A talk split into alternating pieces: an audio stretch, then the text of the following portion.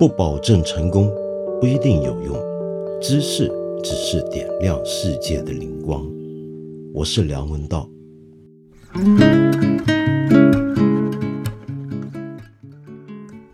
今天咱们来点熟的，讲讲世界读书日。今天四月二十三日嘛，不都是世界读书日？那么过去这么多年来呢，呃，很多媒体，无论是传统媒体还是新媒体，都会挑这一天来跟大家讲讲读书的事情。说起来啊，这个世界读书日其实是个很新的东西。一九九五年呢，呃，联合国教科文组织才颁布这一天叫做世界读书日。据说啊，它的来源好像是一群出版商，一个国际出版协会什么的，那么他们的一个提议。之所以一九九五年会有这样的一个建议，然后教科文组织又通过，那我看多半是因为大家觉得读书或者书这件事情遇到危机了，那么当然也就是说大家开始不读书或者不重视书了，觉得这事儿太可怕，赶紧得好好鼓励一下，就有了这么一天。那为啥挑在这一天呢？据说啊，也是据说。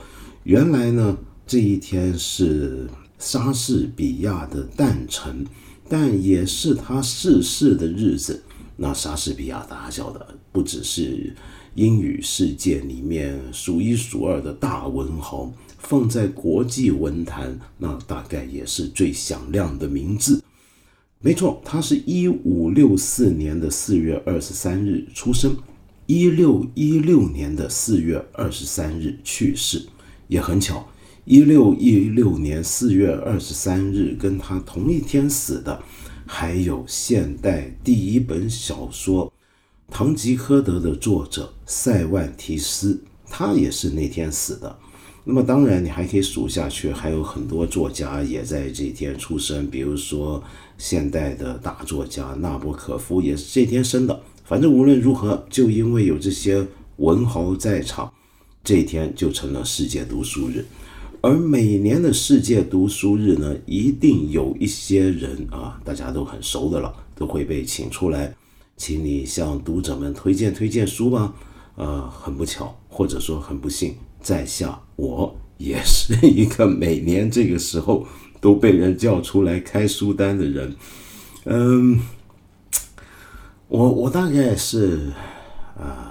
也也不能说是运气不好啊，反正能够读书、工当工作也是挺幸福的。但是问题是，罪过或者惭愧的地方就在于，我常常给人叫去开书单，特别世界读书日这一天，开书单这回事儿呢，我向来就没有什么兴趣，但我还是被迫勉强开过好几次书单。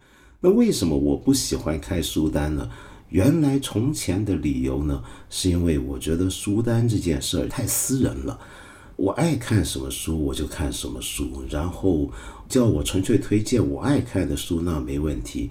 你叫我心目中有对象，比如说一般都说为青年人推荐一些书吧，我就觉得好犯愁。嗯，青年人这么多人，又这么多样，我哪晓得大家该看什么书？我又不认识你是谁。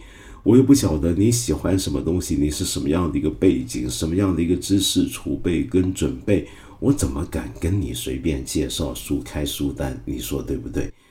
这万一让人家误入歧途了怎么办呢？而且我觉得挑在世界读书日这一天来介绍书啊，尤其不合适。为什么呢？就像我刚才讲的，我很怀疑世界读书日的由来，是因为大家觉得。我们现代人开始不爱读书了，那么在这一天呢，鼓励鼓励大家，这像什么呢？这就好比说你肚子一点都不饿，然后我在旁边给你上了满桌菜，跟你说来来来吃点吧，吃点吧。嗯，然后你明明说我真不饿，文道，我我不饿，你就放过我吧。我说不行不行，你看这是这条这道菜多好，这道菜怎么能不吃呢？你不只得尝，你还得把它吃光。你会不会觉得我很讨厌？你会不会觉得我很烦？是吧？那人为什么要让自己这么讨厌呢？那所以你说你都不爱读书了，那 么大伙都不喜欢读书了，没这个胃口，你还猛跟人家说来来来读点书啊，读书挺好的，这有意思吗？这太没意思了吧！所以呢，我尤其不喜欢在世界读书日去推荐书，这个日子的存在本身我就觉得挺诡异，甚至挺荒谬的。那么话说回来啊。我后来就发现啊，开书单这件事情啊，其实还有另一个问题，什么问题呢？呃，开书单，比如说，就算有人找我开书单，我也不太爱开。就算我认识这个人，说我很想看一些什么书，你能不能介绍一下？那当然，有时候他兴趣非常明显，而且那个兴趣也正好中了我的兴趣范围。比如说，呃，我有些朋友，有些亲人，就是说我能不能介绍一些佛学书籍？那我就很认真的会去想，那主要是因为我知道他现在对这事儿感兴趣，但他呢可能又不知其门而入，同时呢我也对他有相应足够的了解，那我就敢在我的认识范围内给他介绍一些，哎，如果你想初步接触佛学，你该看些什么，我大概会这么做。那么可是呢？一般而言的书单啊，那种不知道对象随便开出来的书单，我们通常会很容易把它理解为一种功课跟义务。就好比以前我们上学的时候，我不知道现在还有没有啊？就每次放假，比如说特别长的假期，暑假前的时候，学校或者老师就会开一些书单。那各位同学，你们好好把握这个假期时光。除了准备明年的课业复习，今年学过的东西之外，不要荒废光阴，也多读点有益的课外书。然后呢，还要给你列书单，例如这些书，你们就去读吧。那怎么证明你读过呢？回来还要交读书报告。于是，本来该是闲暇的时候读的书，也成了一种功课。那这个书成了功课，你说会成什么结果呢？我记得很多年前我在香港啊，那个时候我特别喜欢呃剧场的东西，也常常写剧评，也自己参与剧场创作。那个时候呢，就有很多戏剧界的老前辈就说这个表演艺术，特别是剧场啊，呃，尤其不受到年轻人的关注。那么他们希望吸引更多年轻人投入。于是他们就要好好努力推动，能不能够让这个戏剧方面的知识也进入中学的课程，甚至成为一个考试的科目呢？你这么听，大概觉得很荒诞。可是以前香港的教育制度还真是这样啊！就你看，呃，以前香港要考一个会考嘛，在我那个年代，那会考其实是个。英国式的学制的概念，他就把中学呢从初中一年级上到初中五年级，五年级呢这时候呢你就得考个试，这叫会考。然后考完这个试，你成绩过关了，那你就能够上所谓的预科，其实也就是高中，再读个两年，然后上三年大学这样子。这是英国制度。那么以前香港也奉行这个制度，而会考考什么科目，除了我们全世界都耳熟能详的。比如说我们的国文、我们的英文、历史、地理、哔哩吧啦这些东西之外，还会有些很奇葩的科目，比如说呃有法文科，那并不是全部学校都教法文，然后考试都得呃考法文，而是选修、选考。那你如果你的学校很奇葩的开了个法文课，那你就能够报考这一科；又或者说你学校没开。但你太爱法文了，然后你这个上课之余你还苦修法文，你爱去考那也行。那么所以有人就建议我们把戏剧科也拿来这这样子当成一个考试科目，那同学们呢就会及早认识到戏剧，及早对兴趣产生效果了。这是我那时候一些老前辈讲，我非常反对这个讲法。为什么呢？因为我跟他们讲说，如果你想害了戏剧。那你就最好让它成为考试科目，因为但凡成为考试科目的东西，同学们就保证保保保啊，保证不会感兴趣。为什么？这不用解释吧？你跟我都考过试，对不对？你会喜欢你要考试的那些东西吗？啊，当然我不排除你是个特别认真的三好学生，那么说不定你还真爱你考的每一门科目，你就是喜欢这么学习。那行。我佩服你，你很了不起，行吧？好，但是话说回来，我们大部分平凡人、普通人不是这个样子。那所以呢，我们来看，你如果开书单的书，大家将当功课，你就觉得很讨厌。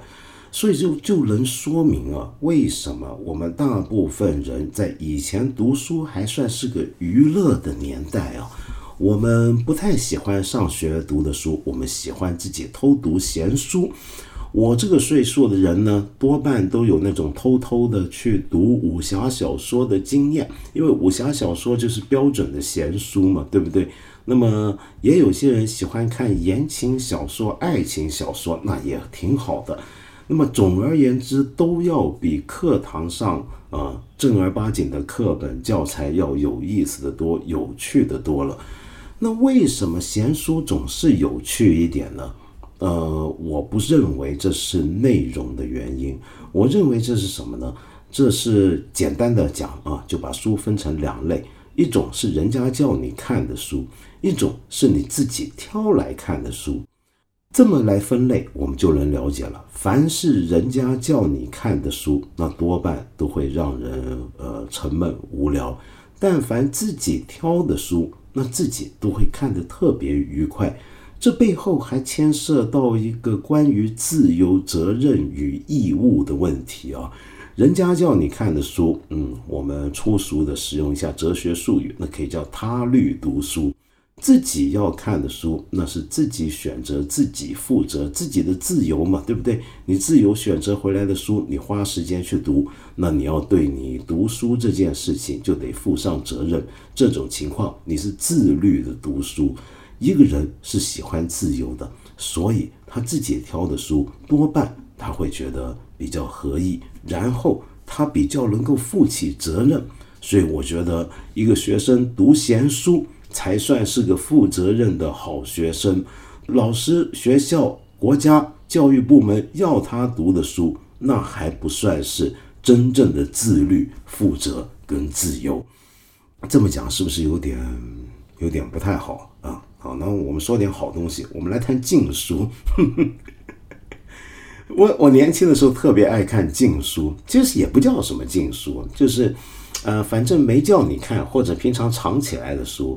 我们学校里面呢有一个呃，小学的时候有有一个老师们用的图书馆，那个图书馆呢不是开放给同学的，而是让老师作为参考的一个图书馆。我们的学校还挺好的啊。然后呢，这个参考图书馆里面就有一大溜我完全连书名都看不懂的书，但我就觉得它很有趣。我不晓得那时候是怎么样的情况，我居然能进去那个图书馆，能混进去，还是老师特许，我大概忘了。反正呢，我就觉得那里头的书特别有意思，看不懂都想看，呃，看不下去还是觉得很好玩。那么这种书呢，我把它称为广义禁书，特别有吸引力。就是人家不让你看的书，不见得那个书内容有多么三星色，也不见得它有多敏感。那么到后来再长大一点，那就真的是迷上禁书了。我不是在台湾念书吗？我以前也跟你讲过吧。我在台湾念书那会呢，趁着我的特殊身份，每年暑假能够回香港，就是回到自己的出生地。就能够在香港买到许多在台湾当禁书的书。那个时候，香港可是全华文世界里面最自由，至少阅读上最自由的地方。但凡台湾大陆不准出、不准卖、不准写、不准看的书，你在香港都能找到。那所以呢，我就能在香港找到我在台湾，呃，是绝对不可能去碰的书。那我在念中学的时候所认识到的禁书是什么呢？那当然就是马克思啊、毛泽东啊，对不对？所以呢，我就偷偷的藏过《毛选》跟《毛语录》，呃，回台湾在学校宿舍的被子里面晚上提这个手电筒偷看，那么后来还因此被抓到。啊，犯了非常严重的政治错误，那就后面的事就不说了，反正也都是那些事儿。我是从小就因为政治问题犯错误被抓的一个人，由此可见，这辈子大概都是这样。好，那么这个禁书啊，嗯，它真的是特别有吸引力。我给你再举一个例子啊，这个例子蛮好玩的。你有没有听过有一本圣经的版本叫做钦定本圣经？什么叫钦定本圣经呢？它其实是英国当时的国王詹姆士一世，在他的命令底下，那么特别把圣经翻译，然后经教，最后严格的呃做了很精美的一个呃印刷的标准来印行出来的一套圣英语翻译本的圣经。这个圣经由于是国王发动的。所以就叫钦定本圣经，首印于一六一一年。那这个钦定本圣经这本书啊，当年最早那个本子，现在是全球藏书家心目中梦寐以求的珍品，呃，价值连城，非常非常的珍贵。那么能够拥有一部这部书藏在你的图书馆，也是你图书馆地位的一个象征。但是呢，在那个年代啊，呃，钦定本圣经固然很受欢迎，但没多久有另一本圣经其实更受欢迎，大家都想看，但实际上看到的人很少。为什么？因为那本圣经被禁了。那圣经怎么会在一个基督教国家被禁呢？原因是这样，你听听看这个圣经啊，后来大家给他的外号、绰号，你就知道这个圣经有多好看。这个圣经叫什么？叫做 Wicked Bible。或者说 The Sinner's Bible，意思就是邪恶圣经或罪人圣经。那圣经能怎么个邪恶法，怎么个罪恶法呢？是这样的，嗯，当时皇家印刷厂啊，那么继续在印这个钦定版圣经，因为受欢迎嘛，不断再版。结果呢，呃，这到了一六三一年，我现在说的这个版本，它出了个排字的错误，错在哪呢？就旧约里面的十诫，就耶和华给摩西不是十诫，这十诫大家都知道，这十诫很有名嘛，对不对？那这十诫里面呢，有个很要紧的第七诫，第七诫叫什么呢？叫你不可奸淫，你不可奸淫。他们把这个你不可奸淫的不字给漏掉了，于是这个圣经十诫的第七诫就是你可以奸淫。那其实就是这么一个排字错误，那么整本圣经完全没问题，但就因为错了这一个字，那这本圣经就就就成了叫做奸淫圣经了，就是邪恶圣经，因为他居然把第七诫你不可奸淫变成你可以奸淫哦，大家来奸淫吧，这是耶和华的意思。那么这后来呢，这个事儿啊就成了个大事儿，哇，那么当时。所有犯了这个错误的这些排字员啊，这些呢就被严厉处分。那么当时的严厉处分也还行，就只是呃罚了罚金而已。那么后来呢，这个圣经的大部分的副本啊都被烧毁，全世界现在大概只剩十本、十几本左右吧。那么，可是有很多人认为，实际上这个圣经应该在当时还有很多本，不可能完全被收回去。为什么呢？因为大家都觉得这本圣经太牛了，就因为错了一个字，就使得它价值连城，非常非常的有意思，很想看，很想拥有。所以当时应该有很多人偷偷的藏了这个圣经，不愿交出去给当局焚毁。那么这就是一个。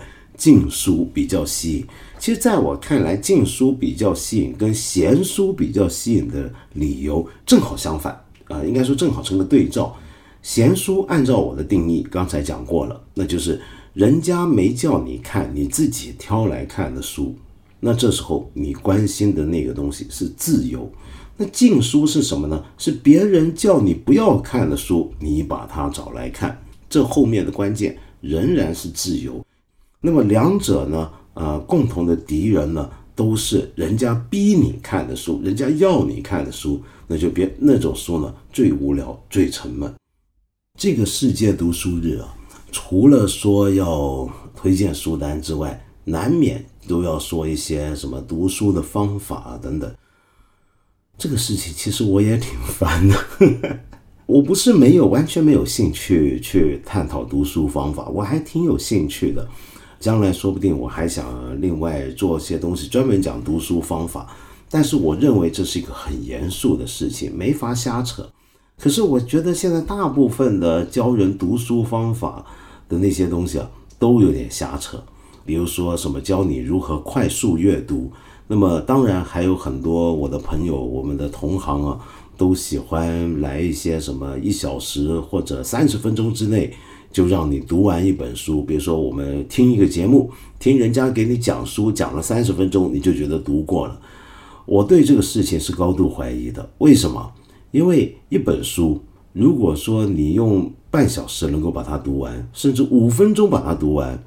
那这个书你还要读吗？这就表示这本书本身就不值得读。那那你为什么要读它呢？那你为什么要花那半小时呢？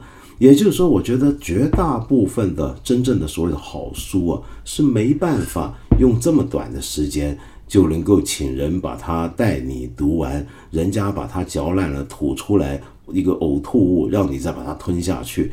那么当然，你马上可能会反驳，哎，梁文道，你以前不是也做过一个节目叫《开卷八分钟》吗？那难道不也是一个呃，把一本书嚼了之后吐出来，成为一个让人家逼着人家用八分钟把它吞回去的东西吗？哎，我要替自己辩解一下，我觉得不太一样。为什么呢？我讲的很清楚，那个就只是我个人读了一些我觉得有趣的书的一个读书心得。恰好是用八分钟把它讲完，如此而已。我可没告诉你说这本书，呃，原来只用这八分钟就能够代替读那本书所需要花的漫长的时间。这个东西我觉得是很离谱的。一本书呢，凡是你太快能够读完，那就表示你一开始就不该读这本书。那么，但是反过来，我们是不是觉得读书读得慢就一定好呢？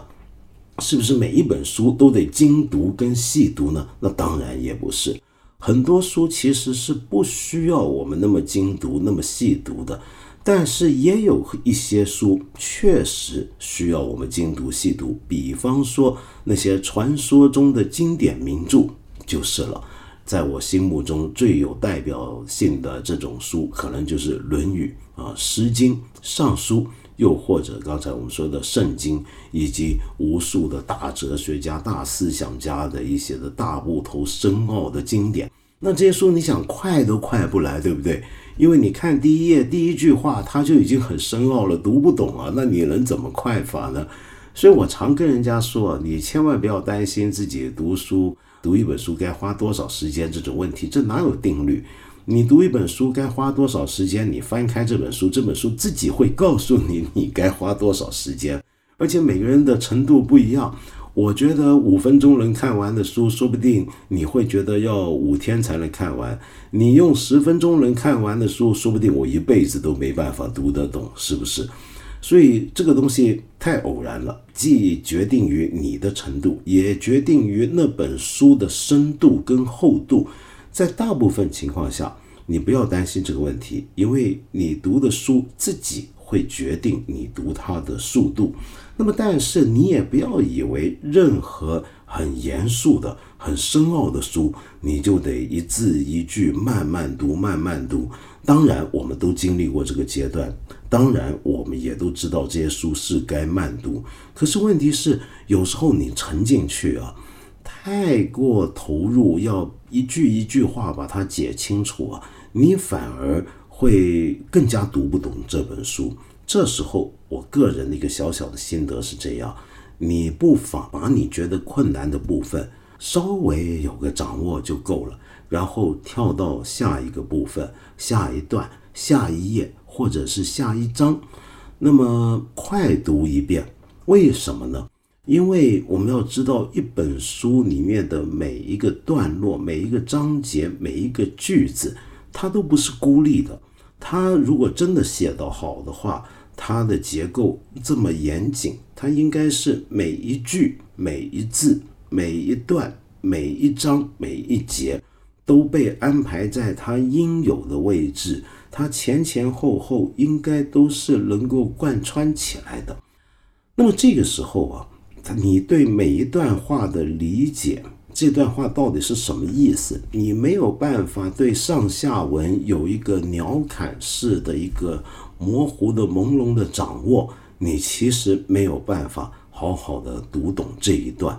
那么，因此，你先迅速的把一本复杂的书浏览一遍，你大概心里面有个模糊的印象，然后你再从头去慢慢的读，或者说我读到一章里面，我先把就觉得这章很困难，那我先把它迅速的浏览一遍。然后回头再慢慢读，你就等于先有了一个地图，你有了一个路线图，你知道这一段是怎么来的，你也大概知道他要往什么方向走，要往什么方向前进。他这么写，你之所以有他的意思，是要放在他的前文后理、上下文里面来理解的。所以有时候读到很难的书，你也不要以为真的就要慢读，要又快又慢。快慢结合，效果往往会好一点。当然，这只是我个人的一个很肤浅的一个心得，不一定是正确啊。那么还有些人会关心啊，包括在我们这个节目里面，我也看到过好几次有朋友留言问：“哎，这个书啊，我读了之后就忘了，这该怎么办呢？怎么样才能够让我记住这些书的内容呢？”最基本呢，我的回答是这样的。那就是忘了就忘了呗，为什么？因为，呃，你你你读了一本书，你居然忘了它，那就表示他对你对他没感觉嘛，对不对？他对你没有意义，或者他说的东西没有办法构成你原来就知道的东西里面的一部分，跟他们没有发生关系，那你读这个书还有意思吗？其实忘了就算了嘛，对不对？呃，遗忘本身也是记忆的一部分。遗忘就好比我们在养盆栽、种树、修后园林的时候，我们也要截枝，我们也要修剪花木，对不对？那遗忘就是在修剪这个花木，透过这样的修剪，这个树才有了它最理想的形状，这棵花才有了它最美妙的姿态。同样的，我们的知识，我们的想法。很多时候就是要透过部分细节的遗忘来修剪它的遗忘，就是这样一种处理你的知识跟你的想法的剪刀。但是忘记一本书，并不等于你没有读过这本书。我们之所以那么在乎记不记得住一本书，跟我们刚才所说的能不能迅速掌握一本书的所谓的精华。这两种想法背后都有一个共同的前提，这个前提是什么？那就是书本是什么呢？书本无非就是一些知识的罗列以及推演，所以呢，这些知识呢里面一定是可以挤出一些水分，剩下一些干货、一些精华。那么又由于我们读书是为了要读这些精华，或者读一本书里面的饱含的知识。所以，我们读它的时候是该记住它的。但是，我觉得这种想法啊，包括你想迅速的在很短的时间掌握一本书的精华，又或者说你希望读完一本书能够完整的记住它，或者大部分的记住它，或者至少记住它的精华，这种想法都忽略了读书的另外一面。那是什么？就读书是一个过程。在这个过程里面，其实你的思绪是随着作者的安排有一番演进，有一番变化。如果是一个理论性的著作，你跟着他做了一番的推理；如果是一个文学小说，你跟着这本书经历过了一些感性和心智上的一些曲折的通道跟细密的呃小径。那么，我们人的情感跟大脑一旦走过这样一条路，我们大概都会有一些变化。有些书我读完了，但是我可能忘记了里面很多的内容，但是我没有丢掉的是我走过的那段旅程。那段旅程对于我的培养，对于我的养成，可能是我自己不自觉的，所以我以为我把它忘了，其实我没有忘。我忘了，可能是这本书里面最能够摘取出来的一般人所说的干货、精华，或者那些最重要的知识。但是我没有忘的东西，或者我没有失去的东西，则是我伴随他走过的这一条路。读书是这样走路的一件事情，是一种旅程。所以有时候为什么？我觉得你读书不能够说只看人家写的基金书，或者只听人家的总结，那是因为你只是知道了一些东西，但是你没有走那趟旅程，这两者是不一样的。这个关系就好比，你不能说你看过一本关于巴黎的旅游指南，就说你去过巴黎了，对不对？呃，我们去一个陌生的国度或者一个地方去旅行，跟我看过人家去那边打卡回来的照片跟视频，至少是不一样的吧？那这个道理就跟我们所谓的书的精华，以及自己真的读一本书的分别也在这里。有时候你走过的路，你不一定记得的，你不一定记得你某一趟旅行的全部细节。但是你在那趟旅行里面所经历过的一些的心智的变化，一些特别的经验感受，其实它是会烙印下来，对你有影响，对你有作用，只是你自己都忘了，你自己都不知道了。当然，我这番话呢是针对一般读者而言的。所谓的一般读者，我的理解就是英语所说的 common reader，就是呃沃尔夫 Virginia Woolf 讲的那种 common reader 普通读者。那么这种普通读者呢，你是有广泛的好奇心，你喜欢读书，但你还不是专业的学者，或者你没有需要做一个专业学者。假如你要做一个专业的学者，要做一些特别的研究，那你读书当然还是要啊，希望记住一些重要东西，你要做笔记、摘抄一些文字，这非常正常。那这种情况我就不多说了。那么，沿着这个专业的学者读书与我们普通读者读书的分别，我们还可以提到另一个也常常被人拿起来说的问题。这个问题是什么呢？那就所谓的读书该怎么系统的读书？这个话我也觉得挺烦的。我我常觉得我们一般人干嘛要很系统的读书呢？你现在是要做学问吗？你不是要做学问，你干嘛系统读书呢？那系统读书据说是为了要掌握一些知识，而那些知识说到头来都是有用的。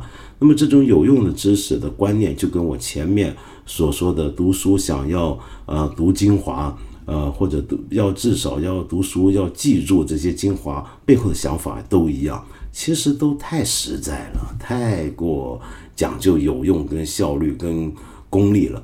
这就让我想起来啊，民国时代的大作家夏勉尊呢，有这么一篇文章。这篇文章其实是他为一本书写的序。哎，我为什么提起夏勉尊？我是这样的，是因为夏勉尊也是今天去世的，是一九四六年的四月二十三日去世的。嗯，他呢帮他的好朋友就是朱光潜。那么写过朱光潜有本很有名的书嘛？那这本书呢叫做《给青年的十二封信》。那么当时这本书的出版的时候，并不是署名朱光潜，而是用他一个笔名叫朱梦石。话说回来，我再说句闲话，那个年代啊，就呃一些作家特别喜欢写这种给青年的信、给青年的书。我觉得他们都好勇敢啊，或者说那时候的青年都好天真、好傻。动不动都爱看一些成年人或者比他没大多少的人来告诉他青年人该干啥。你今天这么做试试看。好，无论如何，这个给青年的十二封信呢，他的序就是夏勉尊写的。那夏勉尊写这封信里面呢，有这么一段话，我觉得很有意思。嗯，他这么说，他说呢，呃，他在批评他那个年代。你想想看，那是近将近一百年前。将近一百年前的人就讲究效率，他说呢，呃，超效率这话在急于尽力的世人看来，也许要惊为太高踏的论调了。但一味急于效率，结果就会流于浅薄出书，无可救药。中国人在全世界是被推为最重实用的民族的，凡事都怀一个极进式的目标，娶妻是为了生子。养儿是为了防老，行善是为了福报，读书是为了做官。不称人基督教的为基督教信者，而称为吃基督教的；不称头事国事的军事为军人，而称为吃粮的。刘弼所致，在中国什么都只是吃饭的工具，什么都实用，因之就什么都浅薄。是就学校教育的现状看吧，坏的呢，教师的目的但在地位薪水，学生的目的但在文凭资格；较好的呢，教师想把学生砍入某种预定的柱形去，学生想怎样揣摩世上毕业后去问世谋事，在真正的教育面前，总之都不免掉浅薄粗疏。那么当然，夏勉尊这番话呢，那么我们今天呢，政治正确来讲是要批判的，因为动不动就说我们中国有什么毛病，有什么不好，这是要谴责的。嗯，哦，我开玩笑的。那么反正夏勉尊呢讲了这么一番话，其实就在批评效率问题。就一百年前的时候，他就认为我们有这种问题，读书就是为了功名，就是为了实力的东西。那么我我是扯远了，说回来，这个系统读书，在我看来也是有一个非常明确的目标。你做学问的话，我要系统读书，但是我们一般人系统读书是没有什么意义的。那你说要有用，那种用处到底是什么？你能说得出来吗？不也就是这种所谓的实效？但系统读书真的能产生什么实效吗？其实我很怀疑。我觉得对我们一般读者来讲啊，你不要再去问人什么开书单。你先有好奇的东西，你感兴趣的东西，你就去找能够呼应、能够解决、能够回答你的兴趣、你的好奇的书来看就对了。你不要去关心那些书是不是好书，你不要去关心那些书到底读完一本又该读什么。你的兴趣自然会带着你去走嘛，对不对？你可能读了一本关于十五世纪的英国史的书。读着读着，发现里面总是提到一个法国人的名字，那你又觉得很好奇、很感兴趣，你又去找那个人的书来看。看着看着，发现那个法国人原来讲过中国的一些事儿，你又回头看看当年的啊是什么样的中国的知识或者印象能够传到西方去。那么这么一路看下去，你有什么系统知识呢？你没有，但是你在满足你的兴趣、你的好奇心。嗯，你如果没有这种兴趣、这种好奇心去跨越这么多不同的类型、不同的领域、不同的知识门类的话，你大概也不会有很好的创造力。哪怕是对于一个学者来讲，学者是要系统读书的，但是如果学者只在一个很狭隘的范围内系统读书，那就表明他的学术兴趣比较窄。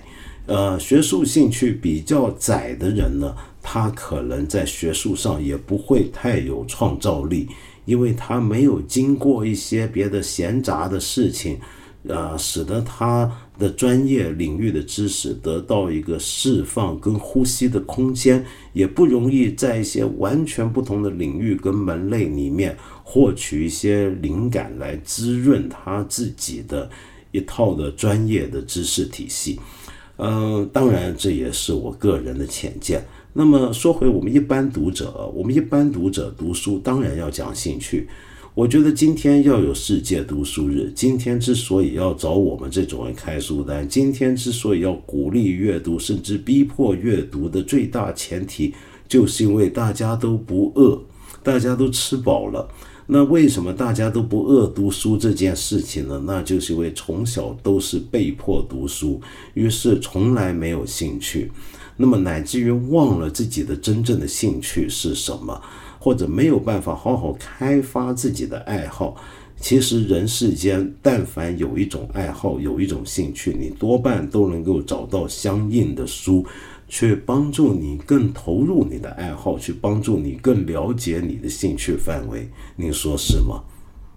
那么当然，您说我读书啊，是为了要活跃我的思想，这也对呀。那么你有胸怀大志，希望透过读书让自己能够得到某种做人也好、思考也好的更高境界，那当然很好，哼，这也很好。那么，但是我们想想看啊，也恰好是四月二十三号这一天，在二零零年的时候，有一位中国大思想家去世了，那就是朱熹，那就宋朝的庆元六年。很巧，朱熹是这天死的。朱熹不是有两首很有名的诗吗？我们大部分人都知道的，那就是《观书有感》二首。那么其中的第一首，也就《观书有感》其一，尤其有名。这首诗啊，我们中国人大概都知道，不用我多说，反正就是“半亩方塘一鉴开，天光云影共徘徊。问渠哪得清如许？为有源头活水来。”这首诗讲的是一种读书的境界，我很怀疑朱熹在这里所说的这种读书境界以及所观的书，是在道学意义下所说的。那么，但是撇开这么复杂的一个道学跟理学的背景，我们还是能够用现代的眼光，很粗糙的去解释一下。你想想看，呃，半亩方塘一鉴开，天光云影共徘徊，这是不是一个很高妙？很有灵性的一个境界呢。一个人观书读书，怎么样会到达这么清明、这么清朗澄澈的境界呢？问渠哪得清如许呢？那是因为未有源头活水来呀，是因为你不断在注入活水。我们读书就像在注入这个活水，要活着来读，要活生生的让新鲜的水流进来。所以你千万不要把自己堵死了，被一大堆莫名其妙的读书规条、呃传说的读书方法限制住自己。那你没有这个源头活水，你这个渠就不清了，就成一滩臭水了，那就不妙。好，那么今天呢，我们也来回应一下一些朋友的意见跟问题。有一位朋友叫做 Vic。道长，你能谈谈倍速看电影这种现象吗？我真的无法理解，为什么会有人开倍速看一部电影？若是觉得电影无趣、不合口味，关掉便是；若是喜欢，那为何要倍速？在我看来，这种做法实在是对电影作品的不尊重和侮辱。是我和社会脱节了吗？越来越无法理解。嘿，Vic，我跟你一样。呃，我也觉得自己跟社会脱节了，我也不能够理解为什么要倍速看电影。那这个事儿啊，要区分一下。我们知道现在不都是有一些网上的一些视频，就是用调侃的或者是特别的方法，去把一部一百多、两百分钟的电影，用几分钟或者十几分钟把它给说完嘛，然后里面串剪一些这个电影里面的镜头。那这种短片，说真的，我还挺爱看的。不是把它当影评，也不是为了看了这个东西就不用看电影，而是因为我把它本身就当成一个作品，我觉得挺好玩的，拍得好，讲得好，这其实挺有意思的。但是你说看电影，我们加快倍速来看，我就觉得我就做不到了。为什么呢？道理跟我刚才讲读书一样，电影啊，其实我们都说是影像艺术，但它首先是时间的艺术。它是在一定的时间范围内展开的一连串的影像跟运动，那么在这个情况下，这个时间里面你所经历过的这个流程的感受就格外重要。如果没有经历过这样的一个电影给你的时间，你其实不算是看过这个电影。那么在这个情况下，之所以还要倍速或者几倍速去看一个电影，是为什么呢？我要猜的话，我大概能猜到几个理由。第一，就跟我刚才讲读书一样，就是为了要好像读过一本书而读一本书，去读所谓书的精华本，或者看人家把这本书讲一遍，这样倍速看电影呢，也就等于速读一本书一样。呃，都是一种不在乎旅程，只在乎目的地，呃，要打卡，类似吧。但我们现代人不就喜欢这样吗？去一个地方旅行，去一个饭馆吃饭，吃饭本身不重要，旅行也不重要，重要的是有没有把那趟旅程或者那一顿饭精简为几个值得放上网的镜头。嗯，大概是这样吧？你觉得是吗？那我倒不，我倒不在乎这个对电影尊不尊重、侮不侮辱，我只关心的是你这么看完之后有意思吗？呃，你算是看过电影吗？你觉得那为什么要看电影呢？我我反而觉得这一点我不太容易理解，说不定有些朋友能理解，也能够留言告诉我是怎么回事儿。好，那么说到电影啊，还有另一位朋友啊，叫沉睡小五郎，他这个留言比较长啊，他讲的是就是说他有一回啊，做电影院里面旁边呢有人又玩开高亮玩手机，然后附近呢又有一对男女呢。那么搞得很烦人。那个女的呢，把外脚穿鞋架到前排座位上，男的呢就在另一边呢闲聊。那么气势非常雄厚。他本来呢，呃，这个沉睡小五郎呢，左边男女交头接耳已经很讨厌了。但是那个男的还特别的大声。然后呢，沉睡小五郎忍不住了，呃，不断的提醒身边这些玩手机的、聊天的。那么结果呢，就呃呃，就喊了前面那个刚才我说那个一男一女，就喊他们安静点。结果呢，那男的呢就来了，就说什么呢？就愤怒起来，就直接来一句：“你这个傻什么，跟我出来，看我不弄死你！”他边用一口东北话重复，然后边拉我，还提高了音调，宣誓很近。那么他呢是隔着一大排座位走过来，然后呢来硬扯这个沉睡小五郎，要把他出去弄死他。那么，然后呢，嗯，这个沉睡小五郎你也挺没劲的，你这时候居然就跟他说我还要看电影，呃，小声回他，如果他继续纠缠下去，为了不影响其他观众，我也只好出去。我甚至做好了挨揍的准备，膝盖上的手机已偷偷放进口袋，多半挂彩那个人是我。混打一通不是我的诉求，非但解决不了什么，还会改变我的有利地位。更何况对方是个一米八九的彪形大汉，留给我的仅剩防御性挨揍。这个假期怕是要在养伤中度过了。那么还好呢，这个六号厅呢，距离检票检票最近的影厅，那么说不定能够被摄像头拍到啊，等等等等。好在呢，他的年轻女同伴在座位上叫：“算了算了。”他继续骂着，抽身回到那边，往后就安静了。然后你还特别说，这是你在广州的金逸海珠城，呃，四月二号晚上八点看第十一回这部电影的一个体验。那么你想说的是什么呢？你想说的是，常听节目，知道我戏院没少去，如果碰到类似情况，我会怎么处理？另外，真的是我太事儿了吗？我一年最多的时候会在电影院观看两百场左右的电影，除非鲜有几次包场，气氛糟糕的环境多不胜数。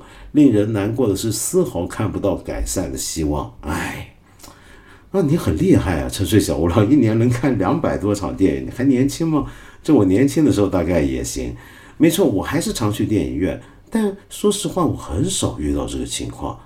嗯，当然，我一般是在香港看电影，香港看电影。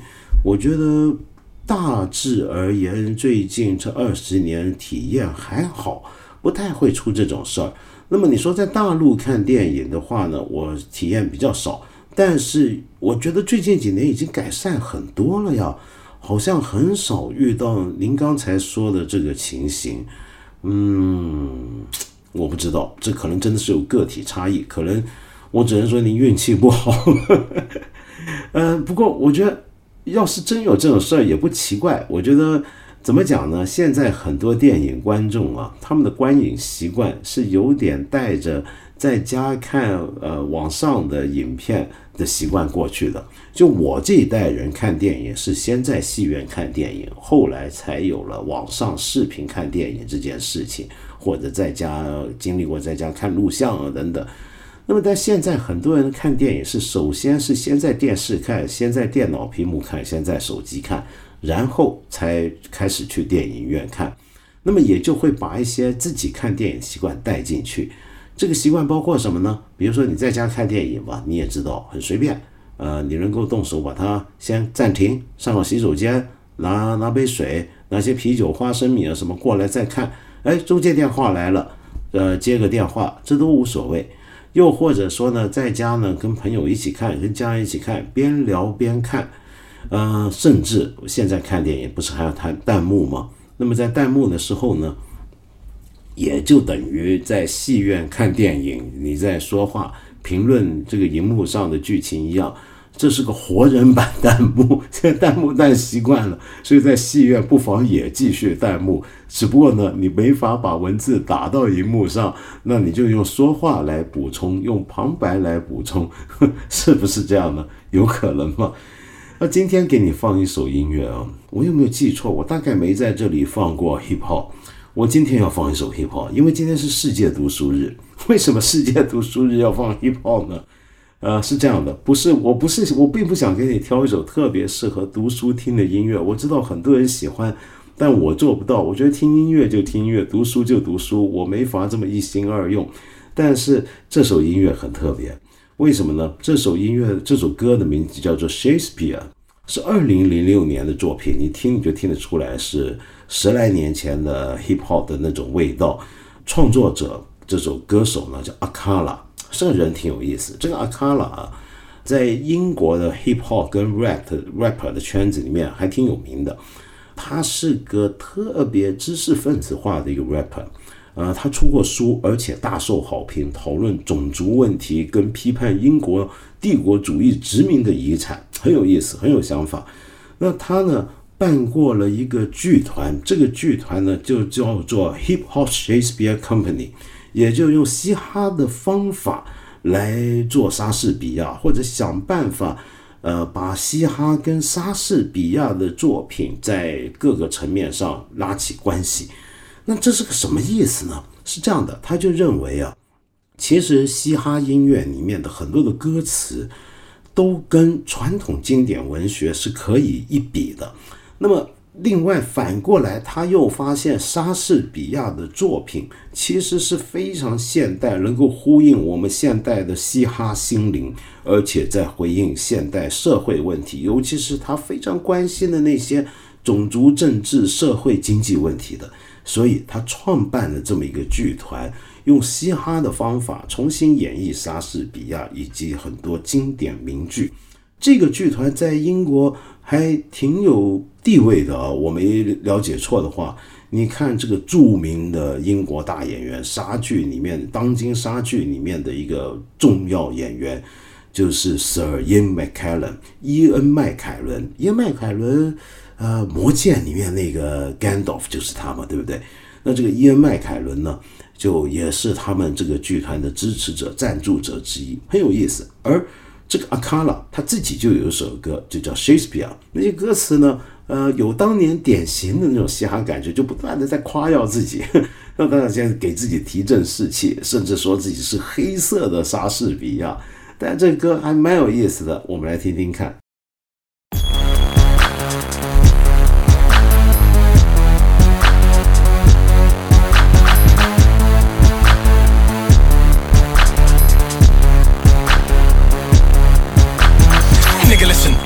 On the rhythm, I kill them. Raw like the ball of Brazilians, you don't want war. Call the kids brilliant blood, I'm the heir to the throne, not William McCarla. Smart as King Arthur, darker, harder, faster, Ras Clark. I kick that illa shit, it's like Shakespeare with a nigga twist. Lyricist on the best on the road, nitro flow, oh so cold, I'ma blow yo. Keep the hoes, I only want door homes, nobody close, I'm alone in my own zone. No, no, no love for the popo. Loco when I rock my solo, I hope that you know where you don't go though. When it with Bolo, must be Coco. It's William, back from the dead, but I rap about gats and I'm black instead.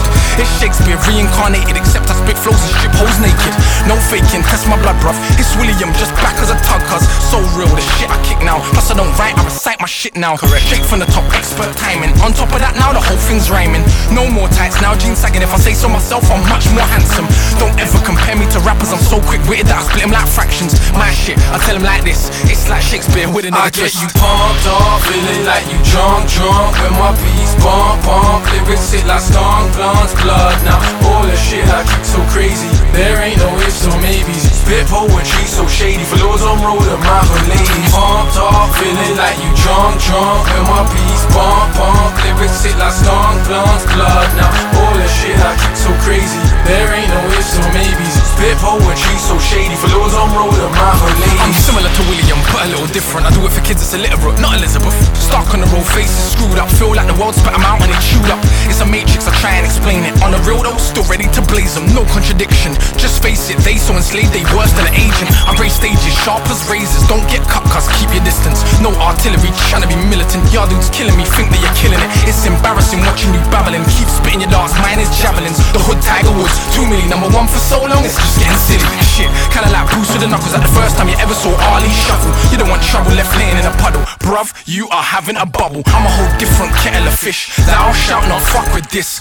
My shit, I tell him like this. It's like Shakespeare with a nigga. I get you pumped up, feeling like you drunk, drunk. drunk With my beats bump, bump. Lyrics hit like skunk, plants, blood. Now all the shit I keep so crazy. There ain't no ifs or maybes. Spit poetry so shady. For those on road of my ladies. Pumped up, feeling like you drunk, drunk. When my beats bump, bump. Lyrics hit like skunk, plants, blood. Now all the shit I keep so crazy. There ain't no ifs or maybes. Spit poetry so shady. For those on road of my ladies. To be fair, no MC close to the man. Little just come youths jumping out of the pram. Everybody bad man behind a mic stand. It's not creative. One bag of hype and if you bust your ting, where's the mash? Move so much food, where's the cats? These dudes ain't real. They just rap. I don't spit what I don't know. Just the facts. No talk of rocks I ain't sold. Shots I ain't blown. So cold and I own my own. My business ridiculous. Sick with it. Quick witted companies go head to head and I with it. Welcome to Illustrate. Meet your fate, mate. Talk truth, but we don't play games. Move sick, look, sample techno. Never pull a ting if you ain't gonna let go. That's that rap chat, clapping like a black cat. Back chat, crack back. I'm the nigga, that's that.